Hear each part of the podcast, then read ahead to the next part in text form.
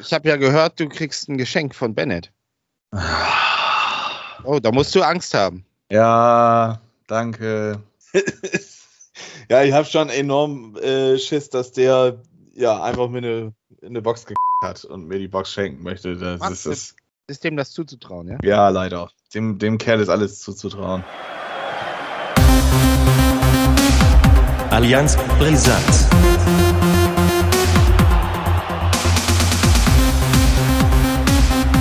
Allianz brisant. Hallo und herzlich willkommen zur siebten Folge von Allianz Brisanz. Nach langer Auszeit haben wir uns jetzt endlich aus den Betten gequält, samstags morgens, um für euch da zu sein und eine neue Folge zu präsentieren. Und ich begrüße am anderen Ende den Ole. Hallo, hey, hey. Moin, moin aus Das war Achim Reichel. Ja, genau. Der Klassiker. Willst Ja, Länderspielpause. kurz ansingen. Also, Nee, hör auf, hör auf. Okay, Singen, okay. das lasse ich lieber. Okay, Das gibt's nur unter der Dusche. ja. Länderspielpause. Länderspielpause, Podcastpause. Ähm, wir nehmen uns jetzt irgendwie immer vor, dass wir dann doch in der Länderspielpause was machen, aber wir schaffen es irgendwie nie, ne? Ja, wir, wir uns eint so ein bisschen auch so dieses, eine, eine gewisse, m, ab und zu mal Lethargie vielleicht. So, wir sind so von der gemütlichen Fraktion, ne? Ja, ich glaube, das ist ganz, ganz nett ausgedrückt. Ja, ich wollte das ja auch nett ausdrücken. Ja, ähm, ja, wir wollen uns ein bisschen kurz fassen, was die, den Rückblick angeht, weil das ja nun auch schon ewig her ist. Aber ein bisschen was wollen wir dazu sagen. Ja, dann äh, fangen wir mit dem HSV an. Ja. Wohl bemerkt, das Spiel habe ich sowohl bei Kicktipp als auch im Podcast mit 0 zu 0 Oh. richtig getippt. Ich, ich meine, ich habe 1-1 getippt.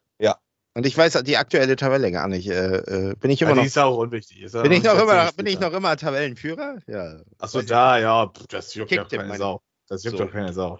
Ja, Moment. äh, wenn der HSV abkackt und ich trotzdem Erster werde, dann habe ich, hab ich immerhin meine Flasche Pernod, oder? Naja. Ähm, Ja, Platz 4 magst du doch so gerne, oder nicht? ah, super, ja. Das Ding könntet ihr jetzt dieses Mal machen. Nö, lass mal. Also ja, um es kurz zu machen, mit, einem Punkt in Heidenheim kann man leben, Mhm. nach den Erfahrungen der letzten Jahre. Äh, es ist eigentlich schnell, schnell dahingesagt, weil äh, es hätte in beide Richtungen ausgehen können. Mhm. Ähm, es waren viele Lattentreffer dabei, Pfosten, Latte, Aluminium. Und ich glaube, Heidenheim hatte sogar zwei, wir einen. Es waren, gab immer, ja, das waren, gab immer Phasen, wo dann mal der HSV ein bisschen mehr am Drücker war oder Heidenheim. Aber irgendwie am Ende so auch hatte ich so den Eindruck, da passiert jetzt auch nicht mehr irgendwie was und man hat sich so ein bisschen damit arrangiert und ähm, ja, äh, was fällt noch auf? Heid, äh, hier, Heuer Fernandes macht zurzeit einen guten Job. Das ist bei mir so hängen geblieben. Also im Tor, da haben wir offensichtlich momentan keine Baustelle. Wir haben ja auch ähm, jetzt äh, Ersatz. Ähm, da muss man sich jetzt erstmal keine Gedanken machen. Ähm, und wenn ich die Bilanzen, die Teamstatistik mir so angucke, die habe ich jetzt mal so hier aufgemacht, weil man muss ja auch ab und zu mit, mit Daten, Fakten und Statistiken glänzen, das weißt du ja. Ja, ja. 16 zu 16 Schüsse, 4 zu 4 Torschüsse, Ballbesitz lag natürlich, das kennt man ja auf, äh, beim HSV, 67 Prozent, das zeichnet ja den Walter Fußball aus. Ähm, Passgenauigkeit sind wir auch ein bisschen besser. Also so tendenziell ist, war der HSV etwas dominanter, aber wie gesagt, ähm, wenn man sich das ganze Spiel anschaut, dann war es durchaus so, dass äh, hätte auch in die andere Richtung gehen können. Ähm, aber wie gesagt, am Ende muss man mit diesem Punkt, ich glaube, das kann man auch leben und weiter geht's. So, das kann man eigentlich so zusammenfassen. Witzig sind noch die Eckbälle, 15 zu 3 für Heidenheim. Ah, ich kann mich erinnern, da war eine Phase dabei, da ging das richtig ab. äh, ein Eckball nach dem anderen. Ähm, ja, was soll ich sagen? Also da, es, geht jetzt heute weiter und ja. Heidenheim Ja, ich habe von dem Spiel tatsächlich nicht viel mitbekommen. Also Nee. ich habe die zweite Halbzeit tatsächlich geguckt, aber auf dem Sportplatz in Fiesewaden. Ah. Ähm, nebenbei habe ich dann noch das Spiel der dritten Herren von meiner Mannschaft mitgeguckt. Ähm, Ja. Ja, also die Lattentreffer, das, das war so ja. das, das, was halt hängen geblieben ist. Ansonsten, ja, war das äh, nicht, nicht großartig irgendwie, dass da was passiert ist, war, wo man sagt, ja. Ja, war ganz ansehnlich für die Zuschauer, also für, für ein 0 zu 0 war es ganz ansehnlich, aber wie gesagt, es ist kein Tor gefallen. Ähm, Ergebnisse, wie äh, Walter sagte ja, er ist mit der Punkteausbeute nicht ganz zufrieden. Mhm. Insgesamt, das war aber auf insgesamt gesehen, glaube ich. Also äh, ist ein hoher Aufwand, wenig Ertrag zurzeit. Das muss man natürlich irgendwie ändern. Äh, man sollte heute dann äh, möglichst einen Dreier schaffen, damit man auch mit etwas mehr Selbstbewusstsein in ein nicht ganz unbedeutendes, auch für unseren Podcast nicht ganz unbedeutendes Derby gehen kann. Hm, ja, und das, äh, ja, es gab so eine Phase 15 Minuten, da war es mal ein bisschen offensiv, äh, ging es ein bisschen offensiver ab, aber ansonsten war es auch, es gab auch so eine Phase, so 20, 30 Minuten, das war irgendwie so eine Belauerung, würde ich sagen. Das war, da ist nicht viel passiert. Mhm. Ähm, ja, aber es hatte immer so, solides 0 zu 0. Ja, hatte immer so Phasen so, ne? Das, mhm. äh, das ist mir aufgefallen, aber also ich war ganz froh, dass der HSV nicht in den letzten zehn Minuten, so wie typisch in Heidenheim, dann noch immer so dann dieses äh, Drama erlebt und dann nochmal einen reinbekommt. Das wäre ja eigentlich typisch gewesen. Insofern, vielleicht hat man ja etwas dazugelernt. das weiß es nicht. Ähm, keine Ahnung, was heute passiert, aber das ist ja auch ein Angstgegner. Ähm, aber da kommen wir ja später drauf. Ja. Aber ich würde jetzt erstmal sagen, vielleicht können wir noch vom grandiosen äh, Brustlöser sprechen. Was? Beim HSV? Nee, äh, da war doch was mit einem Sieg und äh, ja, also, euer neuer Star-Stürmer. Ah, Leute, oh Mann, es ist schon wieder zu ein bisschen, viel, ey. Ein bisschen necken muss ja wohl sein, hier so ein bisschen. Ja, natürlich, keine Frage, aber das ja. ist ah. halt. Äh, das ist, also wenn das, wenn das ein Hamburger sagt, dann, dann okay, dann weiß ich, was das bedeutet. Aber es gibt dann halt wirklich jetzt dann auch diese Pferderbubble, diese, diese ja, ich bin Werder-Fan, weil weiß ich auch nicht wirklich, aber ich bin Werder-Fan und ja. die jubeln halt jetzt äh, den, den Duxch hoch, als wäre es Miroslav Klose und der hätte schon die, die Teuerkanone gewonnen oder Kugelblitz bei Yilton. Ach. Ähm, der Typ hat zwei Tore geschossen. Das eine war vom Elfmeterpunkt. Gut. Das andere, das war schon ein ansehnliches Tor, das muss man ihm lassen. Und äh, vielleicht hat er ja sogar noch ein drittes Tor geschossen. Aber mittlerweile gibt es ja auch keine, äh, kein, keine äh, Hawkeye-Technik in der zweiten Liga. Das war mir tatsächlich auch neu. Ähm, ja, Marvin Ducksch, der hat das geschafft, was der HSV gegen Heidenheim nicht geschafft hat, nämlich Tore zu schießen. Ähm, 3 zu 0 gewinnt Werder, Doppelpack von Duxch. Äh, Rapp schießt in den 90. plus irgendwas noch den 3 zu 0, ähm, ja, verdienten Sieg, sage ich jetzt mal. Das war relativ ungefährdet, das war souverän, aber äh, als Bundesliga-Absteiger sollte man gegen einen Drittliga-Aufsteiger das auch eigentlich hinbekommen, dass ja. Werder das äh, so souverän macht, dass das hätte ich gerne vorm Spiel schon so genommen, absolut. Ähm, ich bin ja dann doch eher immer noch dieser etwas pessimistischere Fan. Ähm, nee, im, im, Endeffekt, das Spiel hat dann Spaß gemacht. Ähm, das, also, dass Duckstein auch gleich trifft, das ist, ja, das gehört irgendwie dann auch zu dieser Storyline. Mhm. Ähm, für ihn freut es mich, für Werder freut es mich. Ich hoffe, dass das jetzt nicht so ein äh, One-Hit-Wonder ist, sondern dass das jetzt halt heute eventuell gegen Ingolstadt auch gleich direkt genauso weitergeht. Ja, wieder ein Aufsteiger. Ja, wieder ein Aufsteiger. Ähm, diesmal auswärts. Und ähm, ja, wir haben jetzt zwei Spiele zu null hintereinander, nachdem wir vier Stück gegen Paderborn zu Hause ge gefangen haben. Vielleicht ist da ja auch irgendwie, jetzt kommt Pavlenka wohl wieder zurück ins Tor. Mal gucken, wie das heute dann um 13.30 Uhr aussieht.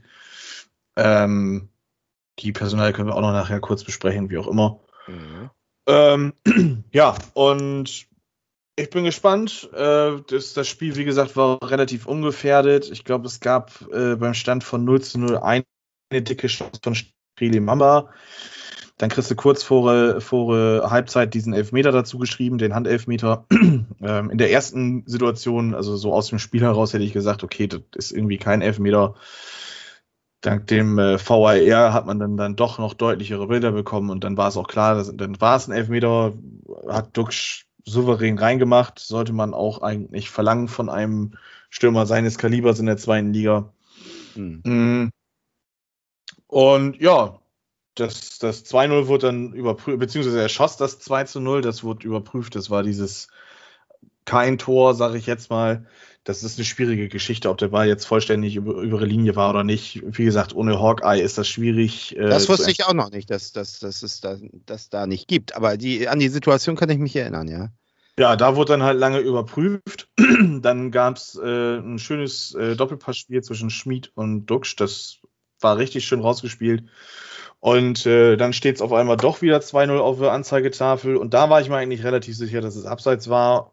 Hauchdünn im Zweifel für den Angeklagten, ähm, würde ich sagen, war es dann kein Abseits, Duxch 2 zu 0 und dann hat Werder das souverän runtergespielt.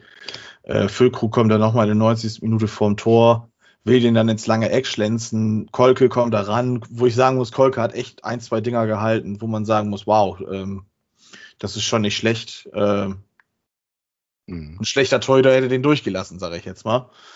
Ähm, ja, den, den kann er dann noch zur Seite abwehren. Rapp ist mitgelaufen, macht das 3-0, dann war auch schon das Spiel vorbei. Ähm, ja, und das war es dann auch schon mit dem SVW tatsächlich gegen ja. Rostock. Hat Spaß gemacht, tat mal gut. Es war wieder ein Heimsieg. Ich glaube, das war der erste Heimsieg nach dem 2 zu 1 gegen Frankfurt im Februar. Also das äh, wurde Zeit. Das war jetzt mhm. vielleicht dieser, dieser Knotenlöser. Ich bin gespannt. Man muss es halt heute gegen Ingolstadt besser machen. Ne? Also noch besser machen im Idealfall. Ja, das ist das Schöne in der zweiten Liga. Man gewinnt tatsächlich auch mal ein Spiel zwischendurch. So, das kennt man gar nicht mehr. Das, ja, das, ja es ist wirklich so, ne? Aber ja, ja dann machen, machen, wir gleich direkt weiter. Ähm, ja. Werder spielt jetzt dann schon in drei Stunden tatsächlich. Ähm, ja, ich freue mich schon. Ich gucke mir das auch an.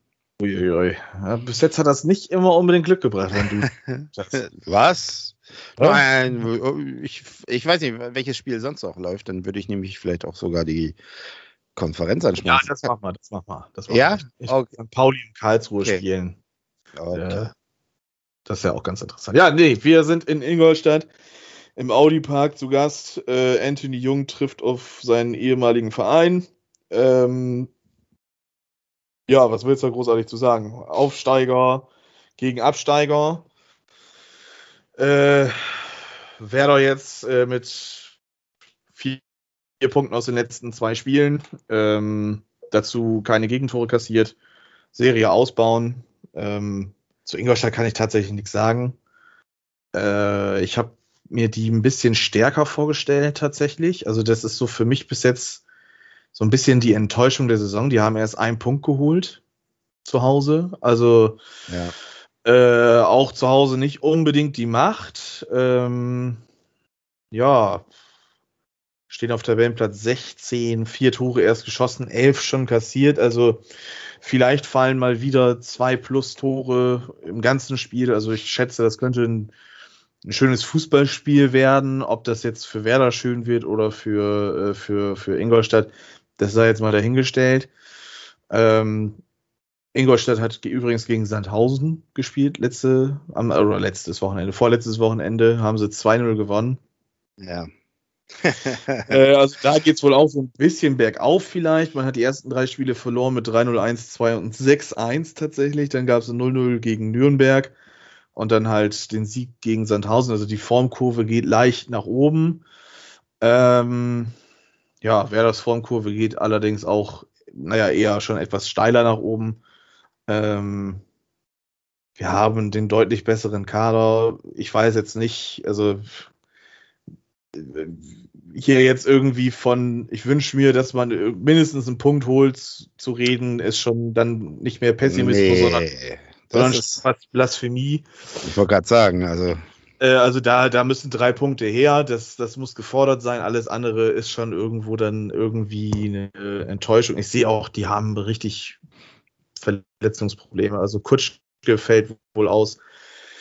Justin Butler, ein Jugendspieler, ist verletzt. Susek, Elva sind verletzt. Gauss ist verletzt. Marc Stendera, ja gut, das wundert keinen. Äh, ben Baller ist verletzt. Marx verletzt, Kurzweg verletzt, Kotzke ist verletzt. Also Kotzke. da ist ein Jonathan Kotzke.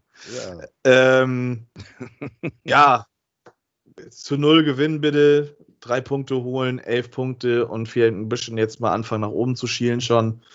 Und äh, dann hat man, glaube ich, alles richtig gemacht in Ingolstadt. Was hast Mein- du zu dem Spiel?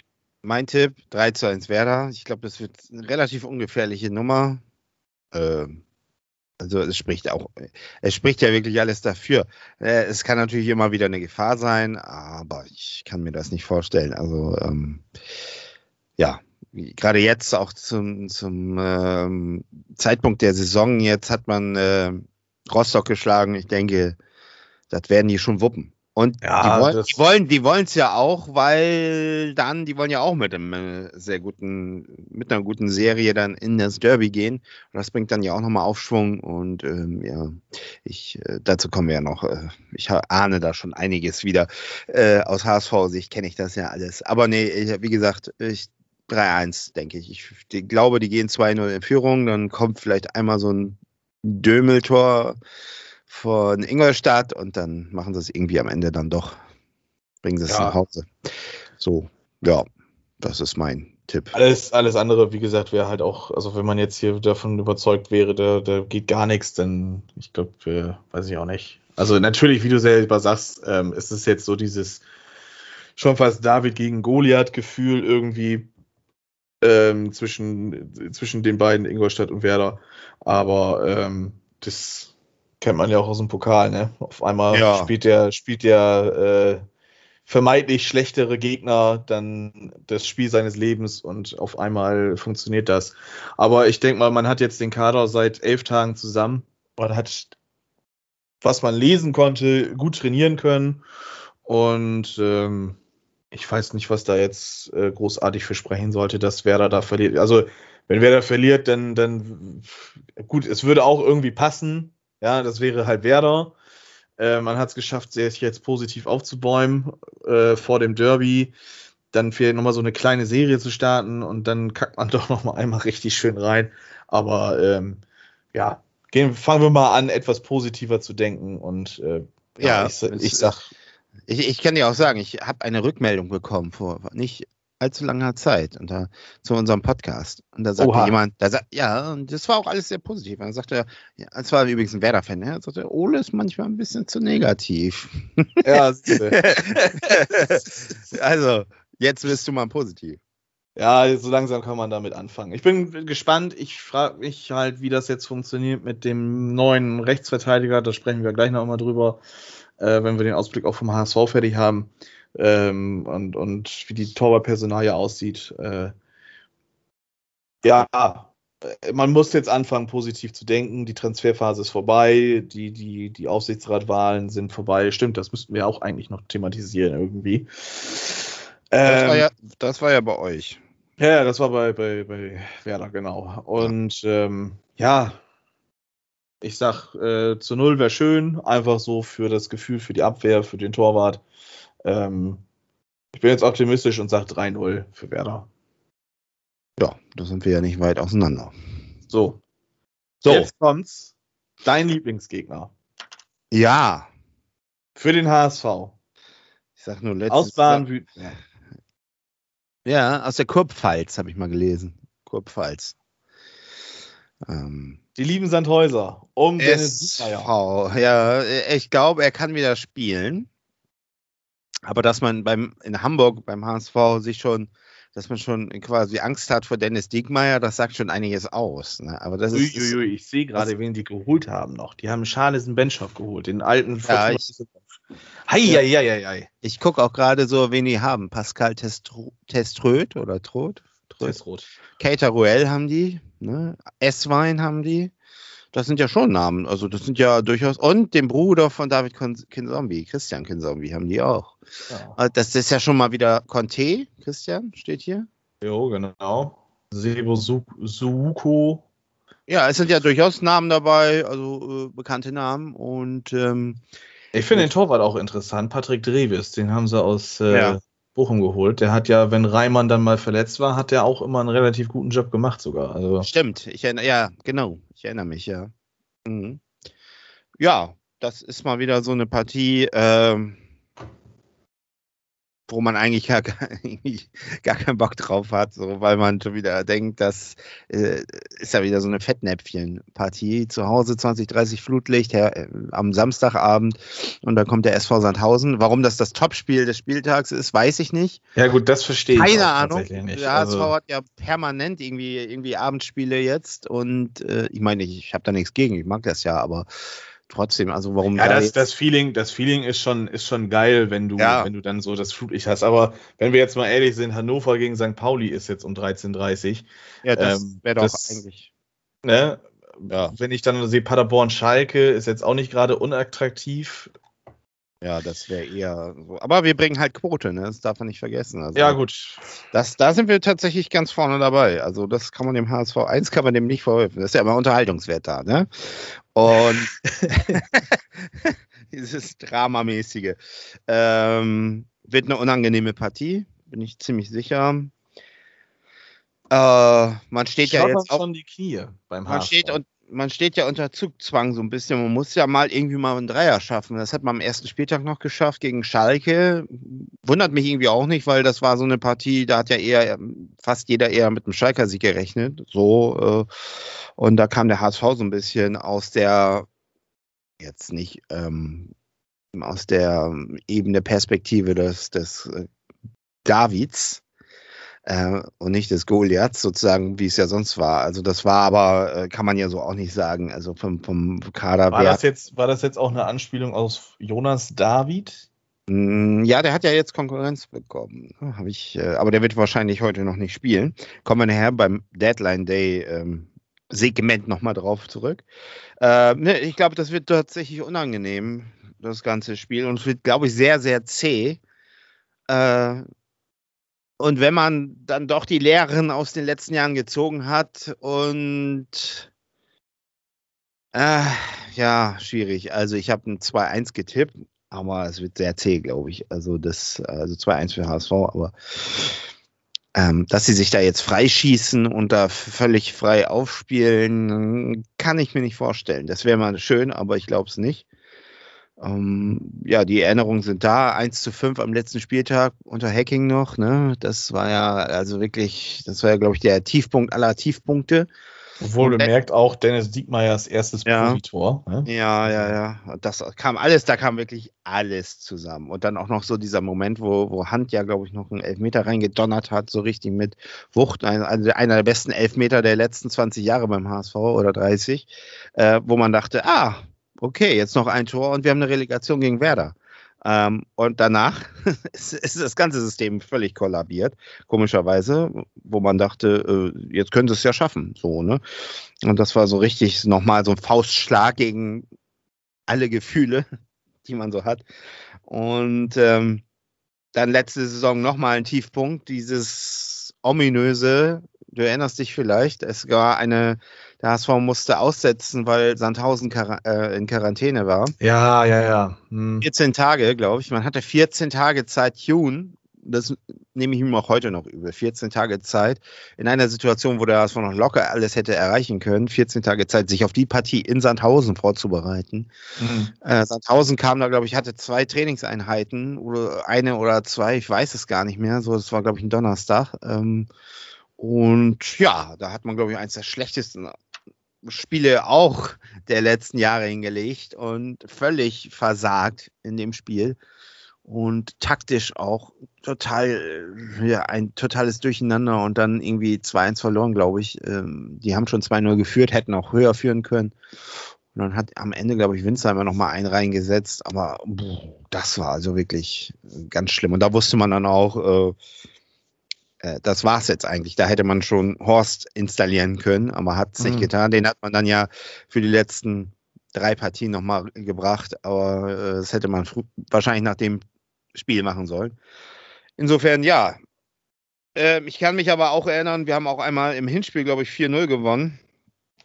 War das 4-0? Weiß ich nicht. Terodde hat auf jeden Fall dreimal genetzt oder sowas. Äh, der ist jetzt nicht mehr da, aber es würde schon gehen. Aber ich bin da ein bisschen zwiegespalten. Sandhausen, das ruft bei mir eher so, oh, so ein, ja, das ist so. posttraumatische keine, keine Flashbacks. Ahnung. Das ist ja was, was, was negativ. Ich assoziiere da irgendwie negative, vor allen Dingen negative Erinnerungen. Und ähm, ja, mal sehen, ob man es heute irgendwie gewuppt kriegt. Ich sag 2-1, knapp. Ist auch ein bisschen Hoffnung dabei, aber wundern würde mich auch nicht, wenn sie es wieder ver vergeigen und dann wer da gewinnt äh, äh, 4-0 heute und wir vergeigen und dann kommt das Derby und ähm, alles ist wie immer, wie man das so die letzten 30 Jahre kennt. Also tatsächlich habe ich bei Kicktip, ich habe gerade nochmal vorsichtshalber geguckt, aber ich meinte mich daran schon so erinnern zu können, auch den 2-1-Tipp abgegeben. Also ein knappes Spiel, denke ich, wird das. Vielleicht auch ein 1-0 oder ein torreiches Spiel. Ich kann es schlecht einschätzen tatsächlich, weil ich so mit Sandhausen meine Probleme habe tatsächlich. Also es ist jetzt Ja. nicht jemand, wo ich sage, oh geil, Sandhausen spielt, das gucke ich mir jetzt an, sondern, oh, Sandhausen spielt, das Spiel brauche ich mir schon mal nicht angucken. Ist ja, auch, Ähm, ist ja auch ein bisschen Wundertüte, so wenn man die Ergebnisse anguckt. Ne? Die haben ja, so mal gewonnen und aber irgendwie auch irgendwie einmal auf den Sack gekriegt. keine, keine richtige Konstanz ist da irgendwie drin.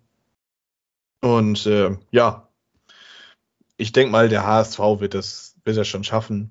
Ähm, ich berufe, ich, ja, nee, ich berufe mich jetzt auf mein, meine Sicherheit dessen, dass ich halt äh, vor zwei Wochen das 0-0 schon äh, richtig vorausgesagt habe und bin mir ziemlich sicher, der HSV gewinnt auch 2-1 heute.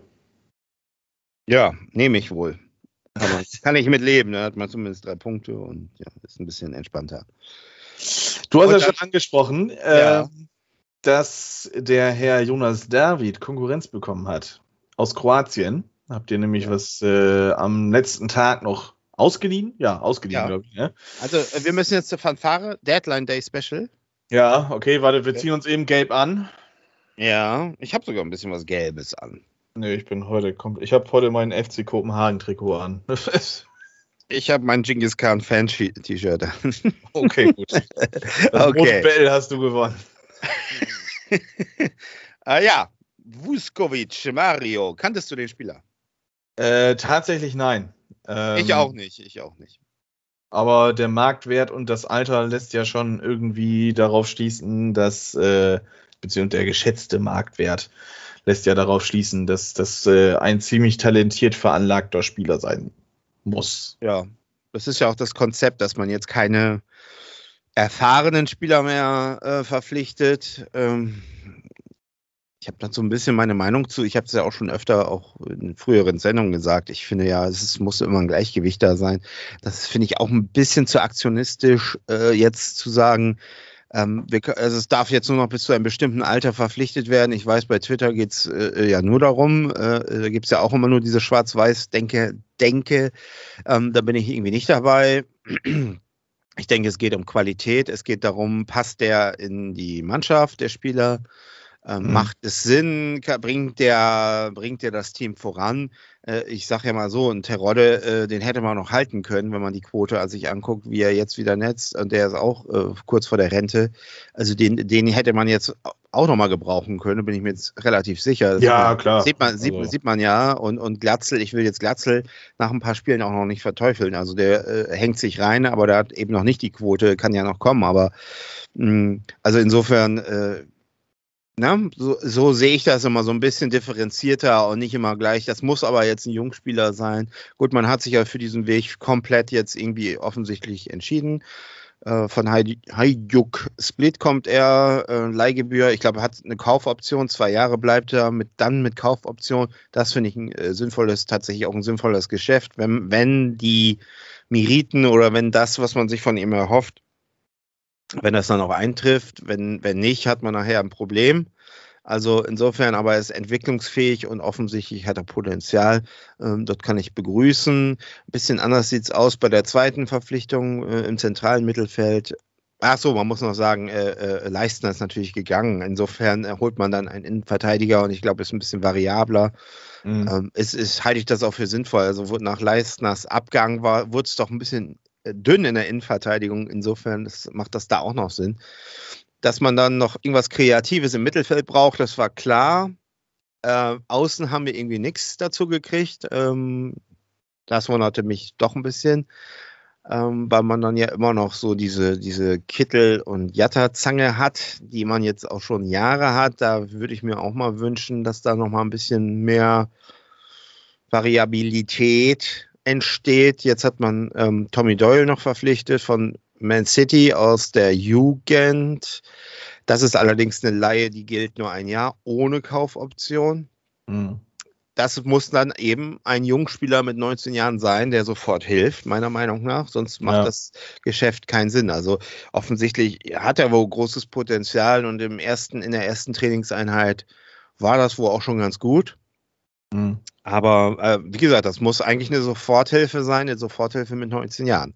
Äh, ist, ist schon gewagt, sage ich mal. Ne? Aber ähm, ich bin gespannt. Äh, beide werden wohl heute noch nicht im Team stehen, habe ich gelesen.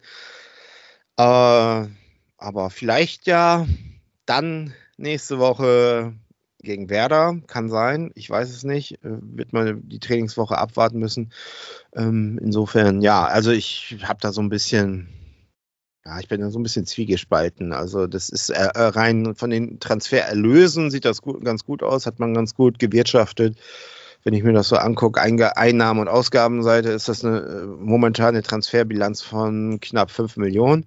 Das, mhm. sieht, das, sieht, ganz gut aus, aber man sieht eben auch, da, also Geld finanziell, da ist eben, äh, da sind keine großen Sprünge möglich. Ne? Und es ist eben der Jugendwahn ausgebrochen beim HSV. Man hat noch äh, äh, ein paar Laien, also man ist noch David Bates losgeworden, das hat mich noch gewundert. Ich glaube, der ist, ist er nicht nach Schottland wieder gegangen? Äh, Keine Ahnung.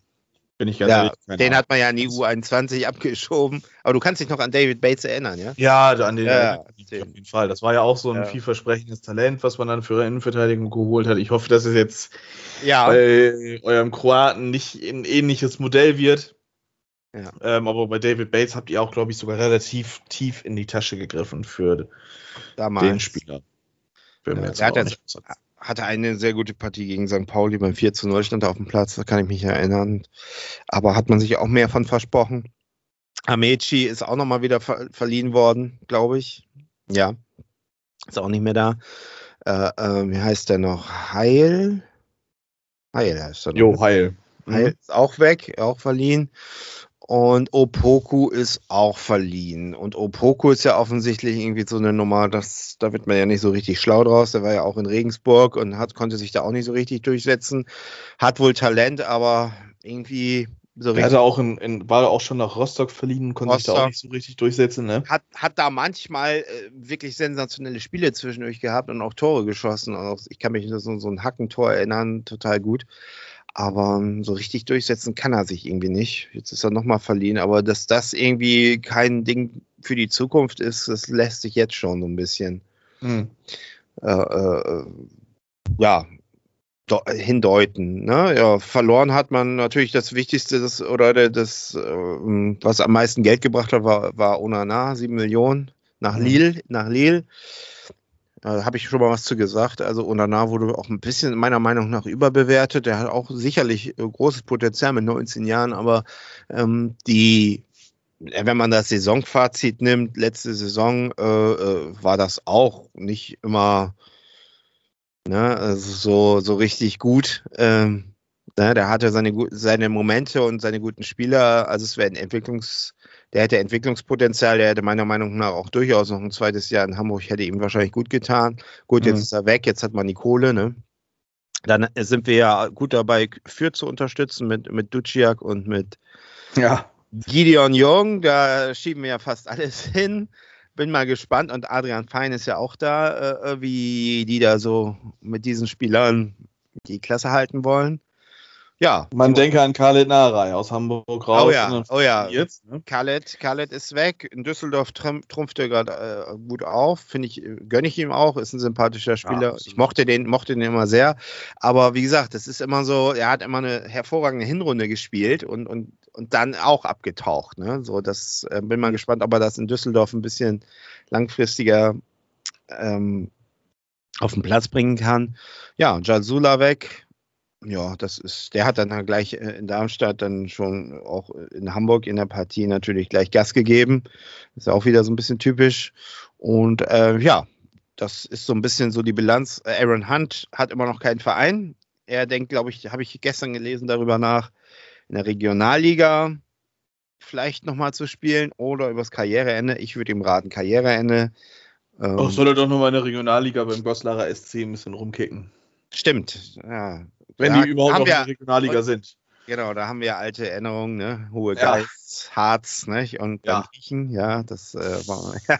Naja, äh, und dann haben wir noch, äh, wen haben wir da noch? Ähm, ja, also das war, ich glaube, das war's eigentlich. So, die anderen haben wir eigentlich schon alle erwähnt, schon in unseren Partiebesprechungen, also Suhon und so weiter. Der ist ja natürlich schon jemand, wo man so ein bisschen der also ist, der, ist kein, es ist kein, der ist kein offizieller Zugang, der kam aus der Jugend, aber das sind so für mich so die Spieler, auf die man so ein bisschen den Fokus richten sollte. Also der hat wirklich Potenzial, also da glaube ich, da geht einiges, ne? Der, der Suhon hat ja jetzt auch irgendwie bei der finnischen U 20 Ja. 21 hat er wohl äh, seinen Gegenspieler richtig schön genatzt. Ähm, das, den, den kleinen Clip habe ich bei Twitter gesehen. Ja. Ähm, ja, kam dann aber trotzdem leider nicht zum Torerfolg. Aber äh, Aber der, der hat was, der, also der, der gefiel mir gut. Wo ich ein bisschen komisch, also ein bisschen äh, skeptisch bin, also bei zwei ist immer noch Mikkel Kaufmann, der irgendwie noch gar nicht so eine große Rolle spielt. Der kam ja von, aus Kopenhagen, aber irgendwie, der wird, wenn dann immer nur für fünf Minuten noch reingeworfen. Ja, und Ludovic Reis, ne, so äh, der große Spieler von Barcelona, der war bei Osnabrück, der bei Osnabrück mit Ab Osnabrück abgestiegen ist, ähm, hat eine gute Partie gespielt. Äh, war das gegen Dresden oder? Ich glaube ja. Und ähm, danach so auch so ein bisschen abgetaucht. So. Und der, der, also da ist auch für mich so ein Spieler, der hat unheimliches Potenzial, aber ja, der muss das auch erst noch. Der, der braucht auch noch Zeit. Das muss, das Wort Geduld ist ja ganz wichtig beim HSV. Wir müssen ja Geduld haben. Darauf könnte ich vielleicht nochmal kommen. Ich finde das so witzig, ne? Also, das würde ja bedeuten, wir hatten die letzten Jahre äh, die Fans oder so keine Geduld aufgebracht. Also ich bringe Geduld seit 2000, ich weiß nicht was, 10 oder 11 auf. So, da, da müssen wir uns das alles angucken. Und jedes Jahr wird eigentlich gesagt, ah, Geduld und so, Geduld und Geduld.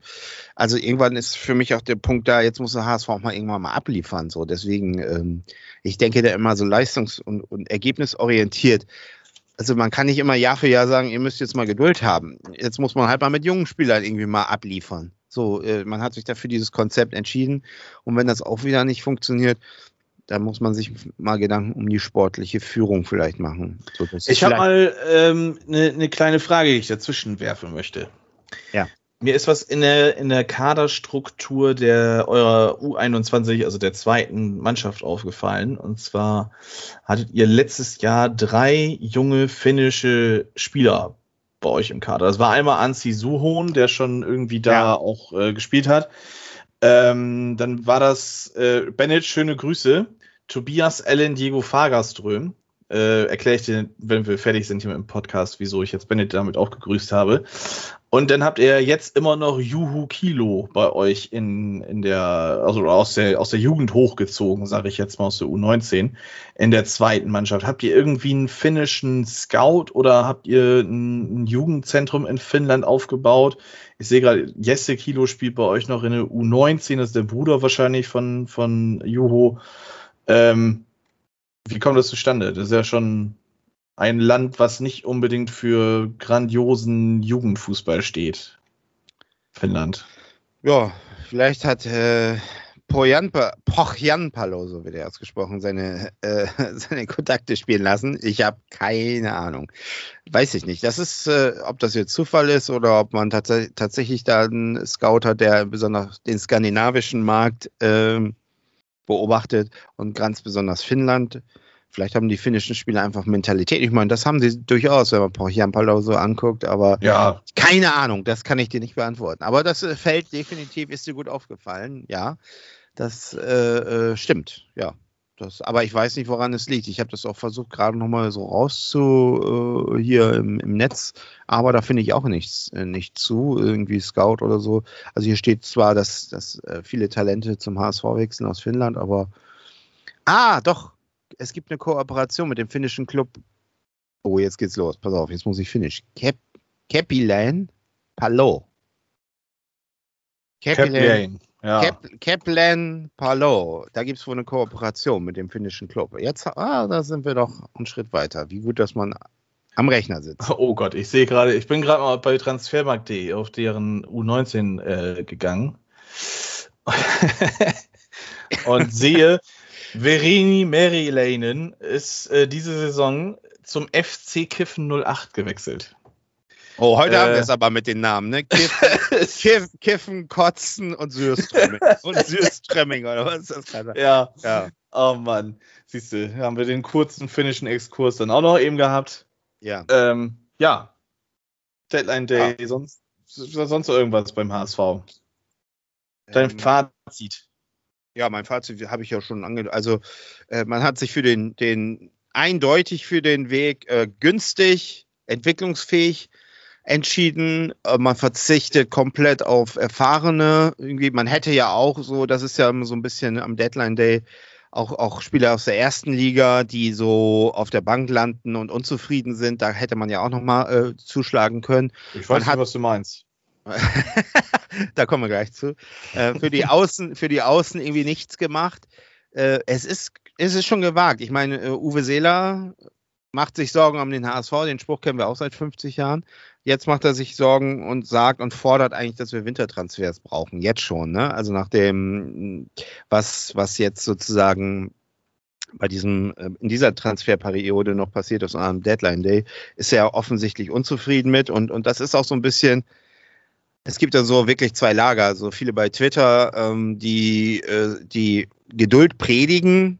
Äh, ich finde es auch legitim, kann man ja auch machen. Wie gesagt, ich habe dazu schon was gesagt. Ich finde, wir predigen eigentlich zu lange schon Geduld. Ich finde, ähm, es ist jetzt auch an der Zeit, einfach mal abzuliefern. Ich meine, was müssen wir schon Jahr für Jahr eigentlich immer alles ertragen? Also, ähm, aber man kann natürlich diesen Weg einschlagen. Es, vielleicht funktioniert es auch. Vielleicht braucht das jetzt auch erstmal noch, noch, ich weiß nicht wie viele Spiele und man wird erstmal noch ein paar Niederlagen einfahren. Und dann trägt es am Ende doch noch Früchte.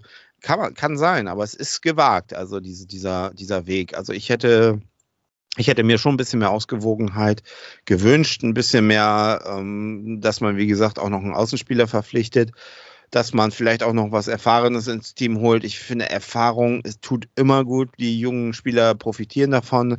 Jetzt hat man, glaube ich, Glatzel so als fast so als Säule dann, als einzige Säule noch, der 27 ist, ne? Also, ähm, und ja, Tom Mickel, ne? Aber Tom Mickel spielt eben keine Rolle mehr. So, der, der spielt nur für die Teamchemie eine Rolle.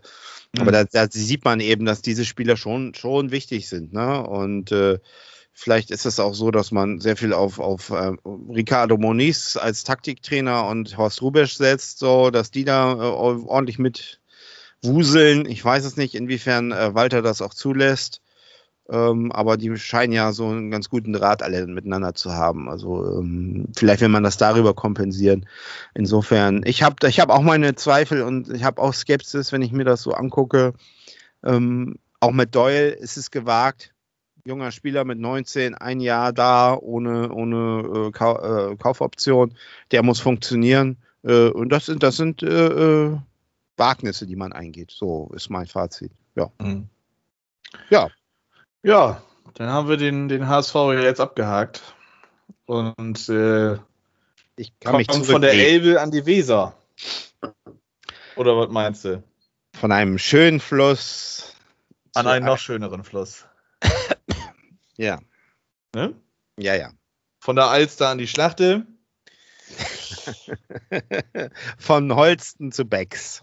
Ja, um einen guten Freund von mir zu zitieren, Holsten knallt am meisten. Am Äh, Holsten. Ja, nee, das, wenn du ein paar mehr Holsten hast, dann glaubst du, dass das der richtige so. Spruch ist. Ah, okay.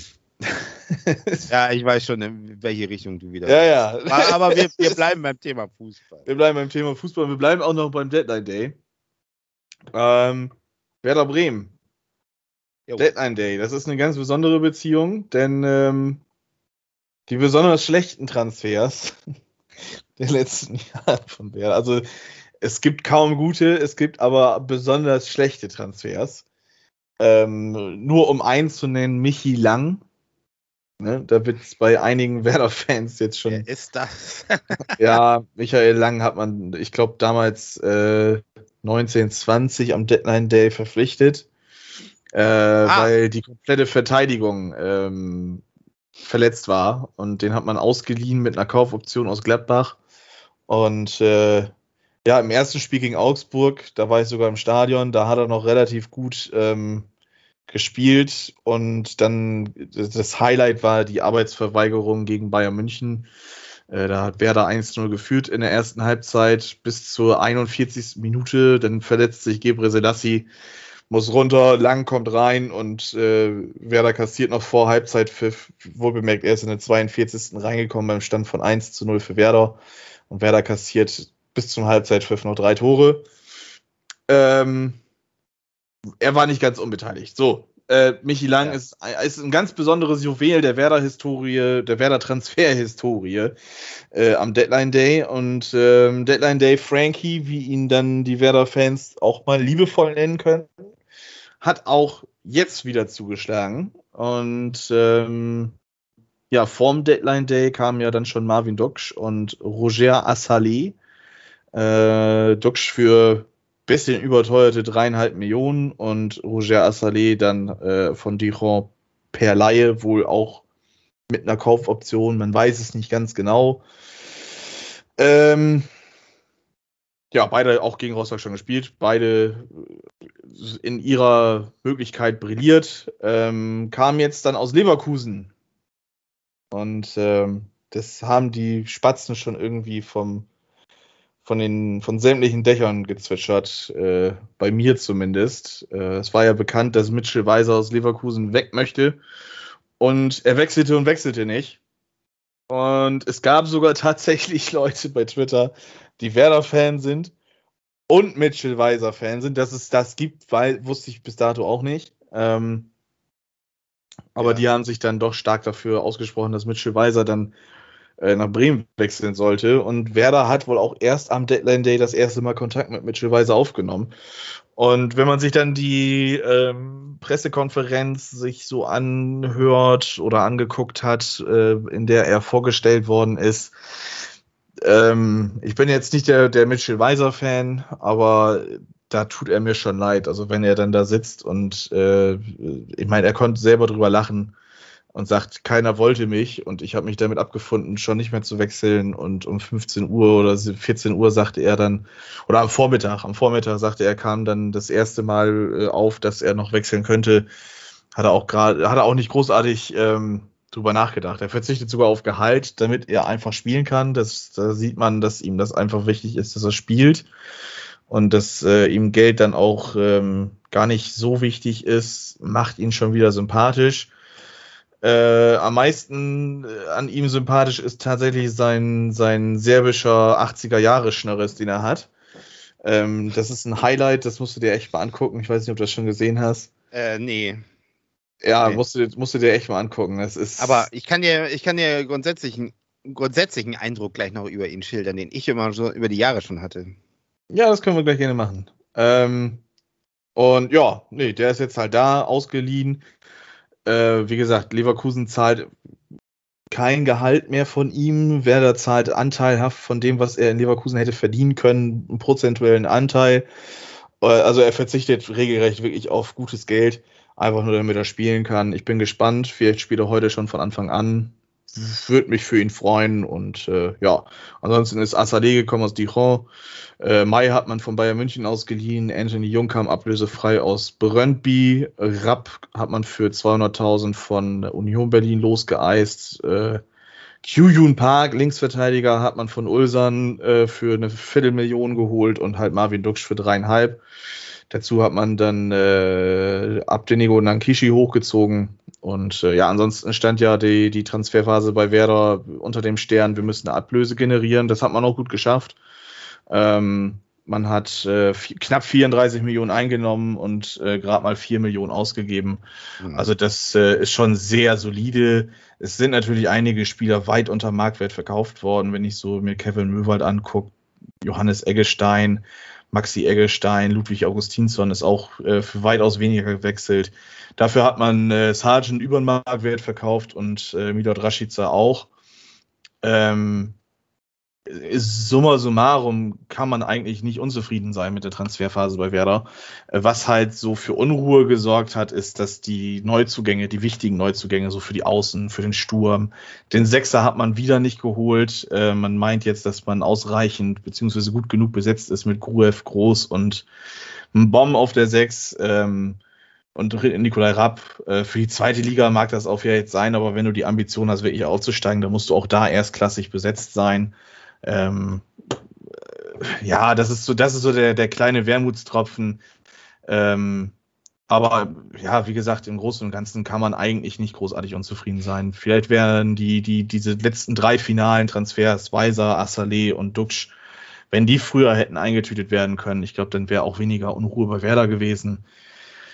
Ähm, aber ja, ich bin nach der Transferphase jetzt relativ positiv gestimmt. Wir haben eine angenehme Kaderstruktur. Man hat von, von ich glaube, äh, den 32-jährigen Toprak und Groß hat man schön, also gut erfahrene Spieler dabei. Man hat auch äh, Junge dabei, wie Nankishi, die man jetzt aus der Jugend hochgezogen hat. Schönfelder wird wohl auch öfter mal eingesetzt. Ähm, was mich überrascht, ist Niklas Schmidt. Den hat man ja relativ früh schon angezählt und äh, gesagt, den setzen wir vor die Tür. Und der hat jetzt auch die ersten Spiele alle von Anfang an gemacht, hat auch äh, gescored, Tore geschossen wie auch äh, vorbereitet und ähm, sorgt halt auch für Standardgefahr bei Werder. Er hat ein feines Füßchen. Ich hoffe, dass man jetzt zügig mit ihm verlängert tatsächlich und äh, dass der lang bei Werder bleiben kann noch, denn äh, ich glaube, mit dem könnte man noch den ein oder anderen Spaß tatsächlich haben diese Saison. Pavlenka ist geblieben, das ist, glaube ich, so das eins der größten Wunder von der Weser, die man tatsächlich da so titulieren kann. Äh, Friedel ist auch noch geblieben, da gab es ja dann auch noch äh, vor dem Rostock-Spiel so Aufregung, will ich auch gar nicht großartig thematisieren. Ich glaube, da ist alles schon zugesagt worden. Soll er sich jetzt äh, halt für Werder wieder voll reinbeißen. Pavlenka Cetera, da habe ich schon wieder eine andere Meinung zu. Ähm, ich finde, Cetera ist im, im Spielaufbau und fußballerisch der bessere Spieler, nicht der bessere Torhüter. Das ist eindeutig Pavlenka auf der Linie. Ähm, aber ich würde das Wagnis einfach gehen, oder ich, ich wäre das Wagnis gegangen und wäre mit Cetera als klare Nummer eins in die Saison gegangen, hätte Pavlenka noch versucht, zu Geld zu machen. So ist Pavlenka jetzt da, darüber beschweren, ist schon auch irgendwie ein bisschen komisch. Ich bin auch froh, dass er bleibt. Ich hoffe, dass er auch den Vertrag verlängert und nicht für nichts wechselt äh, nach der Saison.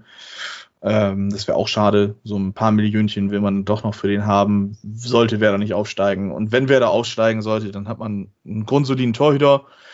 Ja, ähm, wie schon gesagt, ich bin eigentlich ganz zufrieden. Ich hoffe, dass die Mannschaft sich jetzt zusammenfindet und äh, dass man schön attraktiven und erfolgreichen Fußball mit diesem Kader spielen kann. Das ist mein Fazit. Ja. Und du bist noch wach? Ja, ich habe mir das alles angehört, ja. äh, äh, hört sich etwas positiver an.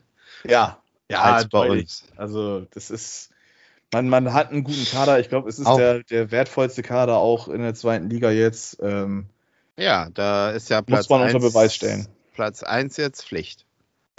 so gesehen, ja. du wolltest noch was zu Mitchell Weiser sagen. Ach so, ähm, ja, der hat, der hat für mich so ein bisschen, ich, ich kann den fußballerisch gar nicht so groß bewerten, aber immer, immer wenn ich ihn so gesehen habe, so auch von seiner, ich meine das ist überhaupt nicht böse, aber so von seiner Attitüde, von seiner Haltung auf dem Platz, wie er sich so gibt, ist der, wirkt er immer so ein bisschen äh, wie so ein Pechmariechen. So, weißt du, weißt du, ich weiß, weiß nicht, wie ich das anders formulieren soll, aber irgendwie so dieser letzte Biss oder so, das, das sehe ich bei dem irgendwie nie so richtig. Ich finde, find, der wirkt immer sehr ähm, ja, zurückhaltend oder, oder weiß ich auch nicht. Irgendwie, das ist für mich so ein bisschen so der, der Inbegriff des Spielers, so der, äh, ich weiß nicht, ob der wirklich die Mentalität hat, ähm, zweite Liga zu spielen. Um, um einen Ruder, ja, genau, um einen Ruder rumzureißen, um zweite Liga irgendwie so, wo es ja wirklich da voll drauf ankommt. Also der wirkt immer so, ja, ich, ich will jetzt die Wörter nicht, nicht nennen, so, dann kommt ein Shitstorm, weißt du, aber, aber irgendwie, weiß ich nicht, äh, fand ich immer ein bisschen. Ja, so, so der letzte Biss fehlt und. Ja, Ja, es ist kein Mario Basler. ja. um mal was Gut. ganz am Aber auch nur Mario Basler ist Mario Basler. Ja, ja, ja, ich wollte auch nur irgendwie was, den Kontrast so, so krass wie möglich gerade darstellen. Aber ich glaube, du weißt, was ich meine. Ja. Ja. Genau. Ja. ja. Was haben wir noch auf der Pipeline? Wollen wir uns noch mal kurz über die äh, Länderspielpause aufregen? Ja, scheiße. Ähm, wobei, ich muss ja tatsächlich mal sagen, ich habe sogar das, das Spiel gegen Liechtenstein habe ich nicht gesehen. Ich habe nur dann irgendwann nach 30 Minuten kam dann irgendwie über WhatsApp so, sag mal, guckst du dir das auch an? Ich so, nee. Ich so, wie steht's denn? Ja, nach 30 Minuten noch 0-0 gegen Liechtenstein. Und dann habe ich gesagt, ja, das ist ja eigentlich alles beim Alten. Und äh, offensichtlich war es wohl auch die mit Abstand schlechteste Partie. Ähm, und äh, äh, auch ein Hansi Flick braucht wahrscheinlich eine gewisse Eingewinnungszeit, aber hat es ja dann danach in den anderen beiden Partien ganz gut hingekriegt. Und das gibt ja zumindest Hoffnung, dass es äh, ähm, mit der Nationalmannschaft vielleicht ein bisschen bergauf geht. Allerdings diese Pause nervt trotzdem. Also das ist Ja. einfach, einfach nur nervig. Also mich, mich kicken diese, diese äh, weder Freundschafts- noch Qualifikationsspiele irgendwie nur noch. Also wenn sie nur noch Turniere machen würden nach irgendeinem Ranglistenverfahren, dann könnte ich da wunderbar mit leben. Also das würde mir reichen. Ja, sehe ich auch so. Also diese, diese Pause, man ist jetzt so gerade drin. Ähm, gerade als Zweitliga-Fan äh, ist es jetzt, also als, als Fan eines Vereins, der in der zweiten Liga ist. Ich bin jetzt nicht Fan von der zweiten Liga. Äh, Die ist aber noch viel Fan. besser. Die ist aber viel besser. Ja, ist die beste zweite Liga der, der Ja. aller Zeiten und Genau. das ist jetzt so attraktiv. Und, ja. Ja. Ähm, nein, also wir haben jetzt halt schon fünf Wochen Fußball gehabt, ähm, Bremer und Hamburger und wie auch immer. Und du, du bist da jetzt so richtig schön drin, hast dich wieder dran gewöhnt. Jede Woche halt dein Fußball, der dich wirklich zu 150 Prozent interessiert oder 200 Prozent interessiert. So dieser deutsche Nationalmannschaftsfußball, der juckt mich halt relativ wenig. Ich habe halt auch Liechtenstein angemacht, tatsächlich. Ähm, auch, ich glaube, ab Minute zwei habe ich zugeguckt. Und ich bin ehrlich, ich habe, glaube ich, nach der Halbzeit habe ich verzichtet, da wieder einzuschalten, weil, also Ja. man hatte dann die Hoffnung, wenigstens ein paar Tore zu sehen. Und äh, das war ja dann einfach irgendwann nur noch peinlich. Also das war ja nicht peinlich, weil Liechtenstein Deutschland dominiert hat, sondern weil Deutschland es einfach nicht geschissen bekommen hat, Ja. das Ding äh, in den Maschen reinzukloppen. Und wobei man dazu eins sagen muss. Ich, ich glaube auch, das kannst du auch nicht mehr so, so eine Partie gegen San Marino oder Liechtenstein oder so mit wie, also so vor 20, 30 Jahren vergleichen. Da war das ganz klar, das wird ein 8-0, weißt du. Das ist auch, selbst diese ganz kleinen äh, Teams professionalisieren sich alle viel mehr. Das ist im Prinzip so wie DFB-Pokal. Äh, äh, erste Runde, so, so diese Mhm. Partien. Das, das ist, ist glaube ich, auch, da muss man auch so ein bisschen, glaube ich, umdenken.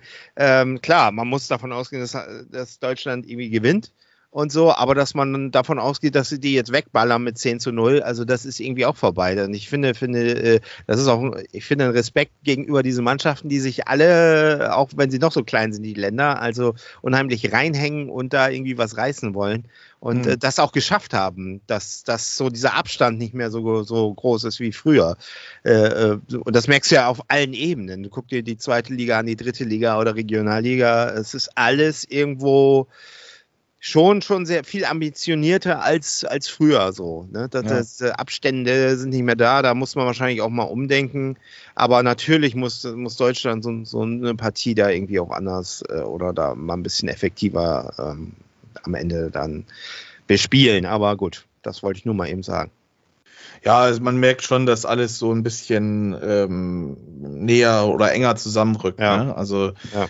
ähm, man merkt schon, dass dieser, dieser, mein gut, ist auch ein bisschen ambivalent. Wir haben jetzt gerade eben darüber gesprochen, dass, dass, dass Werder Ingolstadt weghauen muss, weil Ingolstadt Ja. ist der, der Zweitliga, also Drittliga-Aufsteiger und Werder, der, ne? Ja, müssen sie auch. Deutschland muss auch Liechtenstein weg, aber nicht Ja. weghauen mit 10 zu 0 oder so. Nein. Aber, so wenn, ein, äh, man hat sich so ein 4-5-0, damit Aber- rechnest du schon. Also. Aber, aber ich sag mal so, was will man? Am Ende wird es jetzt, klar, es war ein beschissenes Spiel, aber du hast 2-0 gewonnen. So. Ja. Und am Ende, hat, am Ende hat er dann 12 zu 0 äh, Tore in drei äh, Partien, glaube ich, gehabt und, und neun Punkte. Also was willst du mehr? Also äh, kannst du dich jetzt drüber aufregen, das war unter den Möglichkeiten, klar, aber am Ende ist es doch immer so, am Ende äh, Punkte, Tore, danke, tschüss. So, Ja. zu Null gespielt, fertig aus. Was willst du jetzt noch machen? So, das, klar, wenn du die richtigen Schlüsse draus ziehst, dann wird's wird's besser. Und das hat er dann ja in den anderen beiden Partien geschafft. Hm. Insofern, vielleicht geht's mit dem deutschen Fußball dann doch mal wieder bergauf. Hoffen wir es doch. Ja, was wollen wir noch thematisieren? Ja, Ja, Pokal, die- die- Pokal, zweite Runde. Wir sind ja noch Ah, dabei. Juckt mich Ja. nicht, juckt mich nicht. Hallo? Abendspiel 2045 in beim Club. Ich möchte gerne weiterkommen. Ja, weiß nicht. Das Mit äh, eng, ja, natürlich, klar. wird ein Aber, spannendes Spiel auf jeden Fall. ja, aber es hätte uns hätte natürlich auch wesentlich schlimmer kommen können. keine Ich sag mal so BVB, Bayern oder St. Pauli. Der Kelch ist an uns vorüber. Ah, dann kommt halt St. Pauli in der nächsten Runde. Ja, Oder im Im- Finale, das wäre doch auch was. im Finale, ja, da können wir uns ja noch schon wieder blamieren. Dann Ja, ja- eben. Ist ja alles gut. Aber blamieren kann man sich gar nicht mehr, weil St. Pauli ist für mich inzwischen Aufstiegsfavorit. Äh, Die sind, die machen einen soliden Job und äh, äh, ich würde mich nicht wundern, wenn die am Ende, also insofern. Ja, Ja, gut, hinten kackt die Ente. Ähm, noch einen Ja. kurzen Satz zur Mitgliederversammlung von Werder Bremen. Bode Ja. ist endlich weg. Ähm, eine Tante, Frau Hiller, hat es reingeschafft, in äh, die in, oder ge gewählt zu werden. Ähm, da gab es einen kleinen Shitstorm auf Twitter, weil ich weiß gar nicht, wer das, ich glaube, die Deichstube war das. Die hat sie zitiert mit einem ziemlich ungünstigen Zitat. Ganz genau wiedergeben kann ich es nicht im Großen und Ganzen war die Aussage ihres Spruches, äh, eigentlich habe ich keine Ahnung von Fußball, aber ich möchte, dass es Werder gut geht. mhm. Ah, tut schon weh, ähm, ja, ist aber auch ein bisschen aus dem Kontext rausgerissen und, und, und. Ähm, ja, ja, da werden wir die, die großen ja, Auswirkungen erst in den nächsten Wochen, Monaten dieser Wahl, denke ich mal, wahrnehmen.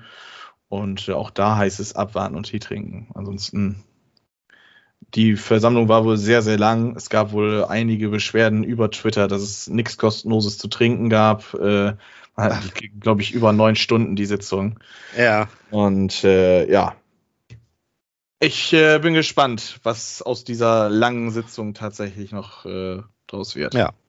Twitter und Wahl ist übrigens ein gutes äh, Stichwort, weil das meide ich im Moment tatsächlich. Das muss ich mal vielleicht sagen, falls je- sich jemand wundert, dass von mir oder von Allianz Brisanz auf Twitter wenig kommt. Im Moment, äh, ja, also für mich ist das äh, äh, im Moment ein Poli Politikzirkus da und äh, ich halte mich da raus. Ja, Also ich, ich, ich, ich sehe teilweise Podcasts, die politische Statements liken. Da denke ich, ja, als Einzelperson ist das ja okay, aber äh, also ich weiß nicht, wir reden hier über Fußball, alles andere kann jeder für sich äh, machen, wie er will, aber äh, das ist ja völlig politisiert und äh, das, da bin ich raus. Da, da bin ich wirklich raus. das Wichtigste ist, dass man wählen geht. Wählen gehen, ja, jeder soll seine Meinung haben. Ne? Und, oh, das war ich. Und sie sollte nicht extrem sein, möglichst. Und ähm, ja, Macht das, was ihr für richtig haltet.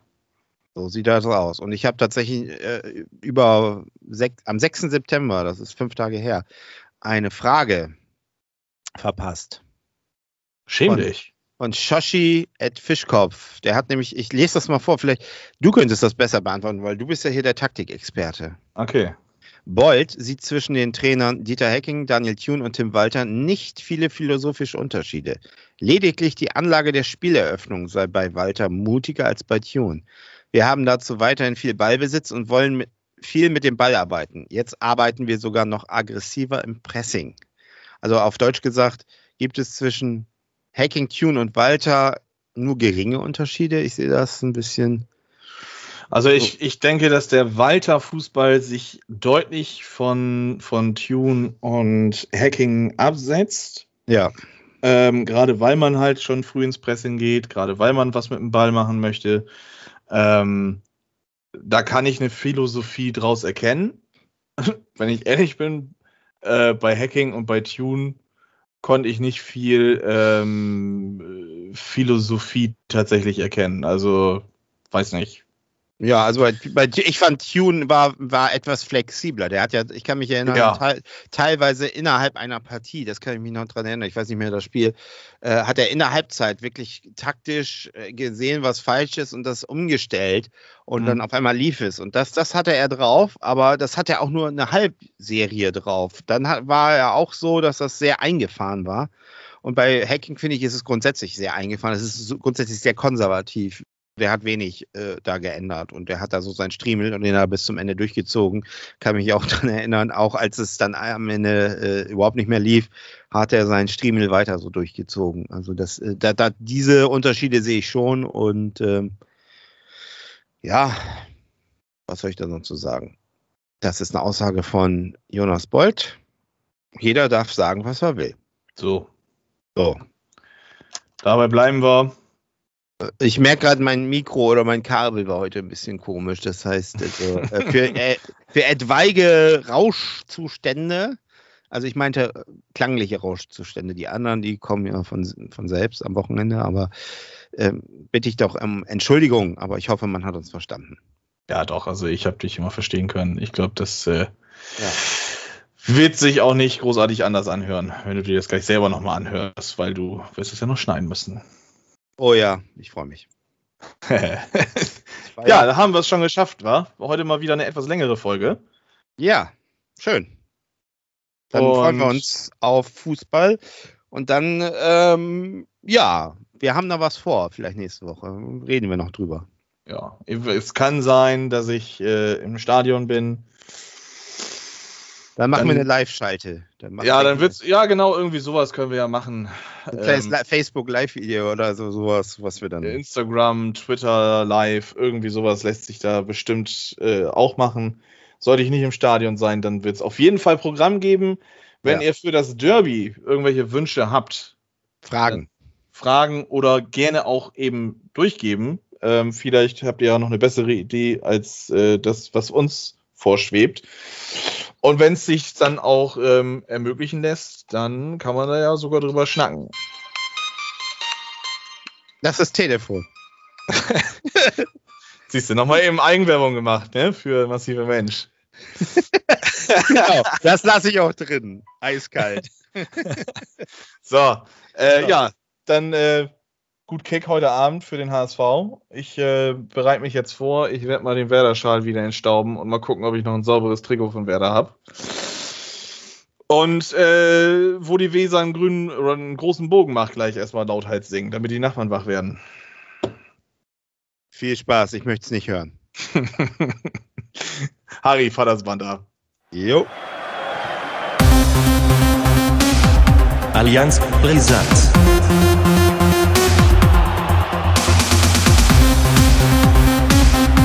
Allianz brisant.